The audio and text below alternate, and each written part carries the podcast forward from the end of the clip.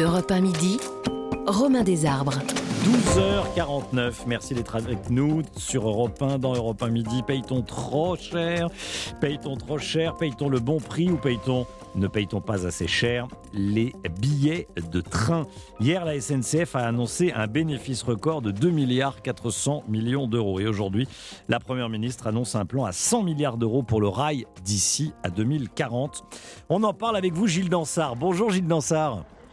Bonjour. Merci beaucoup d'être avec nous. Vous êtes à, Matignon, puisque la Première ministre vient de prendre la parole et de faire ses annonces. Vous êtes journaliste et vous êtes directeur de Mobilettre. Alors, 100 milliards d'euros annoncés donc à, dépenser, j'allais dire, d'ici à 2040 pour le rail français. Euh, pourquoi faire exactement? Ah, ça c'est la, question essentielle, c'est-à-dire soit euh, on fait, euh, comme on a fait depuis 30 ans, des nouvelles lignes, euh, notamment des lignes à grande vitesse, mais ça ne change pas vraiment le quotidien des Français qui majoritairement sont transportés dans des TER, dans des Transiliens, dans la, métropole d'Île-de-France, ou alors effectivement on, consacre beaucoup d'argent à des travaux moins spectaculaires qu'une ligne à grande vitesse et on rénove sûrement et de façon planifiée sur 15 ans tout ce réseau classique qui a été un peu abandonné. Et puis on travaille à la desserte des métropoles. On sait aujourd'hui que les centres-villes des grandes métropoles françaises sont difficilement accessibles pour ceux qui habitent dans ce qu'on appelle le périurbain. Et donc c'est ce choix-là, manifestement, qui a été fait euh, aujourd'hui par le gouvernement, euh, de faire un peu moins de clinquant et beaucoup plus euh, de ce qu'on appelle, dans des termes un peu techniques, la régénération des voies ferroviaires, la modernisation des, des pôles d'intermodalité qui sont ces, endroits où on doit faire correspondre les voitures, les vélos, les trains et, les cars. Ah Donc voilà un peu le, la nouvelle feuille de route du gouvernement. C'est pour le train du quotidien, comme on dit, les, euh, le train de tous les jours, quoi. Oui, on, s'aperçoit en fait que 90% des Français qui prennent le train prennent ces trains du quotidien et non pas simplement les TGV. Donc euh, c'est eux aujourd'hui qui très massivement demandent est-ce qu'il y ait plus de fréquences euh, dans les trains qui les emmènent à leur travail ou qui leur permettent euh, d'aller à, l'hôpital de la métropole ou, de faire du loisir. Et, donc c'est à l'attention de ces Français-là que le gouvernement entend, entend consacrer le, le plus d'argent quelques deux trois chiffres. Oui. Euh, depuis euh, en 2022, ce sont les TER et les Transiliens qui ont le plus progressé en France et pas force et pas le TGV. Donc on voit bien que euh, c'est vraiment la, avec la crise environnementale, avec la, la, la crise économique hein, qui réduit le, le, budget des ménages, ben finalement les transports collectifs sont une solution qui qui, sont qui est vraiment demandé et privilégié par, euh, par les Français. Et le, projet, c'est l'installation, la création de systèmes comme en Ile-de-France, hein, de RER métropolitains donc dans, les, dans les grandes agglomérations françaises autour de Lyon, autour de Marseille. Euh, on, va euh, utiliser le modèle francilien pour le répercuter dans d'autres grandes villes. Oui, alors l'Île-de-France est une, euh, une métropole euh, à nulle part, euh, à, nulle autre égale, mais, mais en, gros, l'idée c'est de, de, construire sur ces métropoles que vous avez citées, on peut aussi ajouter Bordeaux, Rennes, Montpellier, etc., hmm. de, de, à la fois d'avoir, s'il le faut, des travaux, par exemple des tunnels pour, pour améliorer les dessertes, mais surtout de, de mettre beaucoup plus de trains, donc de changer la signalisation, de mettre des nouveaux postes de, euh, de, pilotage du réseau pour faire en sorte qu'il y ait plus de trains et que les gens qui sont à l'extérieur de ces centres-villes euh, puissent euh, venir y travailler, venir y consommer, venir y faire du loisir. Et donc c'est un peu une, rénovation, une révolution de, des mobilités, de pas tout concevoir en, nouveaux travaux, mais surtout de, de densifier, un peu comme beaucoup de villes allemandes l'ont fait, l'ont fait, c'est de, de, densifier l'offre de transport collectif dans ces métropoles qui, depuis 20 ans, ont beaucoup beaucoup cru, et c'est un phénomène qui, est, qui a largement été euh, mal anticipé par les autorités nationales. Les métropoles se sont beaucoup développées et les transports collectifs ne l'ont pas été suffisamment.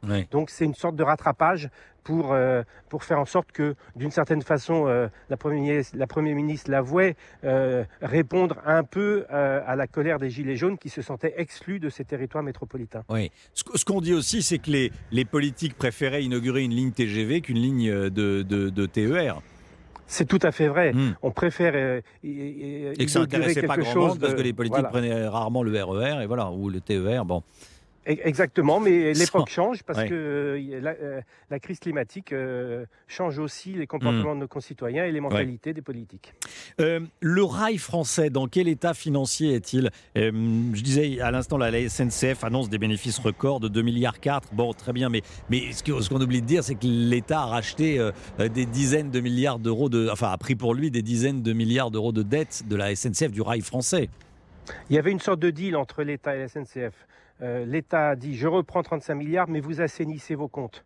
Euh, vous arrêtez de creuser déficit euh, après déficit. Et d'une certaine façon, c'est en train de fonctionner sur la partie exploitation de la SNCF. Vous savez, la, SNCF, c'est une grande entreprise. Il y a à la fois le réseau, hein, oui. 36 000 km de voies, et puis il y a tout l'aspect exploitation, les TGV, les TER, les filiales de transport urbain, les filiales de logistique, etc. Et donc, sur tous ces aspects exploitation, bah, ça marche plutôt bien. C'est-à-dire, il y a une responsabilisation de ces structures euh, au sein de la SNCF, et donc, d'où les les 2 et quelques milliards euh, de, bénéfices sur 2022. En revanche, le gros point noir jusqu'à maintenant, c'était la partie réseau, la partie infrastructure qui est insuffisamment financée et qui attendait un certain nombre de signes. Et manifestement, euh, ce matin, il y a quelques signes positifs euh, d'engagement de, la part de l'État et pourquoi pas des collectivités locales dans les semaines qui viennent pour donner plus de moyens justement à, à cette SNCF de l'infrastructure. Oui, oui. On entend souvent que les prix des billets, notamment les prix des billets des, TGV, sont trop élevés. Euh, quel est votre point de vue? C'est trop élevé ou on paye juste le, juste prix? Dans le système actuel, euh, c'est le, voyageur du TGV paye 100% du coût d'exploitation. C'est-à-dire qu'il euh, il, doit payer euh, en gros deux choses, c'est-à-dire le, le, péage, comme, comme quand vous prenez une autoroute, le péage, le, droit d'emprunter une ligne à grande vitesse, plus les coûts d'exploitation, c'est-à-dire euh, la rame TGV, le conducteur, les contrôleurs, les, les aiguilleurs, etc. Le problème, c'est qu'en France, le, prix des péages est très élevé par rapport euh, à, d'autres pays européens. C'est un des pays où le, péage est le plus fort. Et donc, si le, Français paye aussi cher d'une certaine façon le TGV, c'est un choix politique d'avoir des péages très élevés. On voit que, par exemple, en Italie, on a beaucoup baissé les péages euh, des, euh, des trains à grande vitesse. Et du coup, il y a eu beaucoup plus de monde qui est venu sur ces trains, plus 70% de voyageurs, par exemple, entre Rome et Milan, parce qu'on a réussi à baisser le prix du billet par la baisse du prix des péages. Donc c'est aussi un défi euh, qui est posé euh, aux autorités gouvernementales, c'est de, jouer la carte de l'augmentation de l'offre. Dès qu'il y aura assez de rames TGV pour jouer cette carte de, euh, du volume, eh bien, il, sera peut-être question de baisser le, prix des péages pour que le prix des, des billets de TGV baisse aussi. Merci beaucoup Gilles Dansard, c'est passionnant. Merci d'avoir été avec nous, d'avoir décrypté en direct dans Europe 1 Midi ces, ces annonces, les rendez-vous Europe 1. Tiens, la table des bons vivants, tous les samedis de 11h à 12h30 avec Laurent Mariotte, la table des bons vivants. Euh, ça, met en appétit, je peux vous dire, Laurent Mariotte qui vous accueille à sa table des bons vivants sur, Europe 1 tous les midis. Euh, tous les samedis entre 11h et, midi et demi. Voilà, demain, euh, Laurent Mariotte qui sera entouré de Charlotte Langrand et de Yves Candeborde.